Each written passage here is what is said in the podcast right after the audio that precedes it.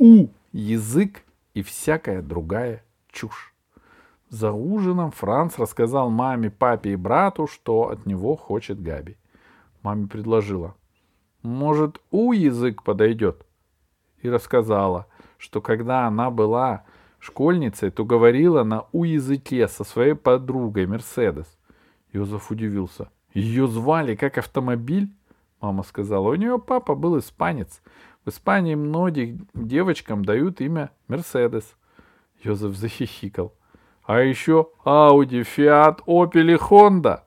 Балда, сказал папа. Все как раз наоборот. Это у машины женское имя.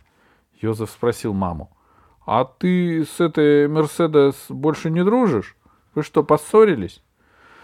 После окончания школы она переехала в Испанию, сказала мама. Сначала мы писали друг другу часто, потом пореже, потом посылали только открытки на Рождество и в конце концов как-то забыли друг друга. Очень жаль. Напиши снова, предложил Йозеф. Да я писала, вздохнула мама. Письмо вернулось. Наверное, она переехала. А может быть, вышла замуж, и теперь у нее другая фамилия. Франц нетерпеливо заерзал на стуле.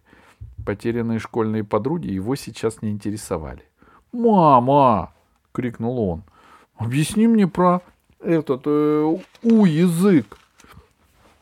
«Да что тут объяснять?» — сказала мама. «Просто надо каждое «а», каждое «е», каждое «о» и все другие гласные заменять на «у».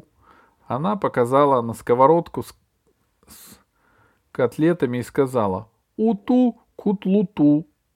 Потом показала на миску с картофельным салатом. «Уту куртуфуль нуй сулут». Потом показала на папу. «У, у, уту твой пупу». Франц тут же смекнул, что к чему, и крикнул. «У, муну, зу, вуд, фрунц». «Правильно!» — сказала мама. «Пру, вульну», — поправ... поправил Франц. Пока не пришло время идти спать, Франц самозабвенно тренировался говорить на «у» языке. Он попросил у мамы кусочек шукулуду, поискал свою тут-рудку в клутучку, а потом пошел чувствуть зубу и муть шу-у. А когда, наконец, улегся в постель, сказал «Мумучку, пупучку, спукуйнуй, нучу».